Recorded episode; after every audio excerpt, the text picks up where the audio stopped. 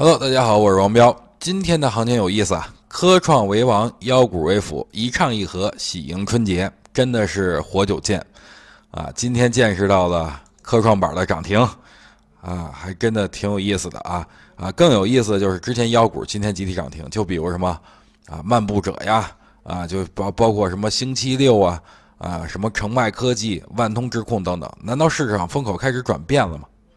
那咱们先不论市场风口是否转变了啊，咱们就拿这些妖股来说，之前已经涨过一波了，对吧？很凶的一波。那如果说啊，它再涨，它能涨多少？我觉得这次也就是最后的疯狂，它不具备长期可投资价值。我敢断言，牛市来了肯定没有这些妖股的份儿，好吧？因为他们已经涨涨完了，不带他们玩了。那对于科创板来说，很多人都抱以。羡慕的眼光啊！你看人家一天涨百分之二十，对不对？那多厉害啊，涨得多凶！但是呢，很多人是因为资金和懒的原因，连交易资格都没有。所以今天咱们就不聊了。不过我在去年就说了，哎，我二零二零年很看好科创板。那对于指数来说呢，开始两极分化了。上证指数今天跌了十五个点啊，但是创业板呢今天却涨了五个多点，对吧？这跟昨天外资。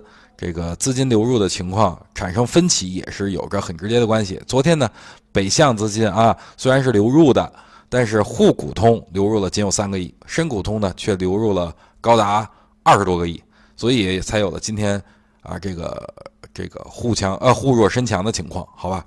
目前指数啊指数，咱们看一下啊，已经三连阴了，很多人开始着急了啊，手里有股票也着急，手里没有股票也着急。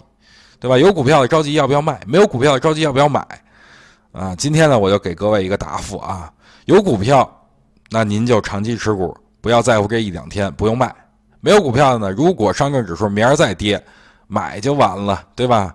干它，对吧？这梭哈就在，虽然不用，但是干它就完了。啊，持股过春节，节后肯定能赚钱，哈，这个比较明确吧？我相信大家大多数人应该能。听明白我是什什么意思？有坐票就不买站票，有卧铺就不买，有软卧就不买硬卧。